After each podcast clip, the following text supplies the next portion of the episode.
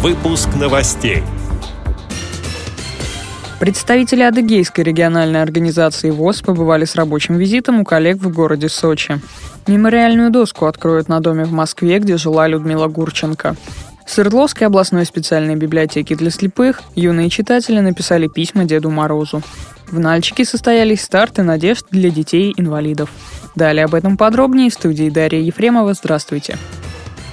Представители Адыгейской региональной организации ВОЗ побывали с рабочим визитом у коллег в городе Сочи. Среди вопросов, которые обсуждались на встрече, оформление документов в соответствии с нормативами ВОЗ и проблемы внедрения доступной среды для инвалидов. Председатель сочинской местной организации ВОЗ Гайнета Лакалян рассказала, как в их городе создавалась современная навигационная система для слепых «Говорящий город», продемонстрировав ее работу на практике. Но с сожалением отметила, что незрячие сочинцы недолго пользовались этим благом реабилитации. За время, прошедшее после Паралимпиады, часть оборудования пришла в негодность, а средств на восстановление и поддержание системы в рабочем состоянии нет. Постоянный общественный мониторинг доступной среды с последующими публикациями результатов СМИ может изменить ситуацию, считает председатель Адыгейской региональной организации ВОЗ Руслан Нихай. Благодарим за предоставленную информацию председателя местной организации ВОЗ Майкопа Алексея Хлопова. Мемориальную доску в память о народной артистке СССР Людмиле Гурченко откроют сегодня в Москве. Завтра, 12 ноября, актрисе исполнилось бы 80 лет. Мемориальная доска появится на доме в Трехпрудном переулке. Барельеф создал член Союза художников России, скульптор Юрий Харовский, который также был автором памятника Гурченко на Новодевичьем кладбище. На церемонию придут друзья и коллеги, пишет информационное агентство ТАСС. Напомним, Людмила Гурченко скончалась 30 марта 2011 года на 76-м году жизни. Певица и актриса, многие помнят ее по фильмам «Карнавальная ночь», «Любовь и голуби», «Любимая женщина-механика Гаврилова», «Мама», «Вокзал для двоих». А накануне своего 75-летия она дебютировала и как кинорежиссер, сняв картину о слепом пианисте «Пестрые сумерки». Людмила Гурченко написала к ней музыку и сыграла главную женскую роль.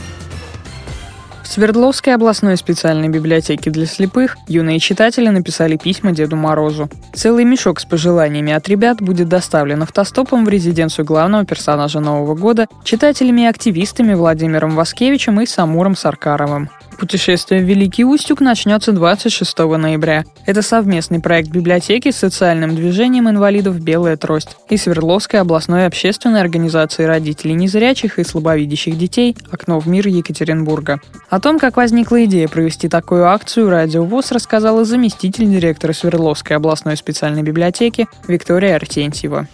Идея проекта возникла в августе 2015 года, когда читатели нашей библиотеки и активисты движения «Белая трость» Владимир Васкевич и Саймур Саркаров совершили путешествие автостопом из Екатеринбурга в Севастополь. И вернувшись оттуда, у ребят э, возникла идея повторить вот такое путешествие, путешествие автостопом, путешествие незрячих абсолютно ребят, но теперь уже с какой-то определенной целью.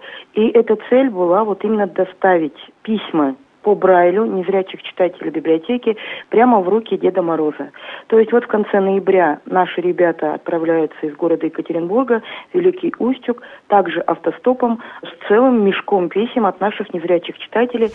По пути следования незрячие активисты Самуры Владимира становятся в Перми и Кирове, где проведут обучающие мастер-классы для людей с ограниченными возможностями здоровья. В Великом Устюге путешественники встретятся с Дедом Морозом и лично передадут письма от слепых детей своего региона. Финалом проекта станет новогодний праздник в Екатеринбурге, где ребята, написавшие письма Деду Морозу, нарядят елку и получат от него долгожданные подарки. Старты «Надежд 2015» для детей с ограниченными возможностями здоровья прошли в Нальчике. В красочном спортивном мероприятии участвовали 82 человека. Не только ребята из Нальчика, но и из других городов и районов Кабардино-Балкарии. Спортсмены состязались по шести дисциплинам. Паралимпийская игра бочек, голбол, мини-футбол, тэквондо, стрельба из лука и легкая атлетика. По окончании соревнований каждый спортсмен был награжден сертификатом участника и сувениром с логотипом спортивно-адаптивной школы, сообщает пресс-служба Минспорта Республики. С этими и другими новостями вы можете познакомиться на сайте Радио ВУЗ. Мы будем рады рассказать о событиях в вашем регионе. Пишите нам по адресу новости собака ру. Всего доброго и до встречи.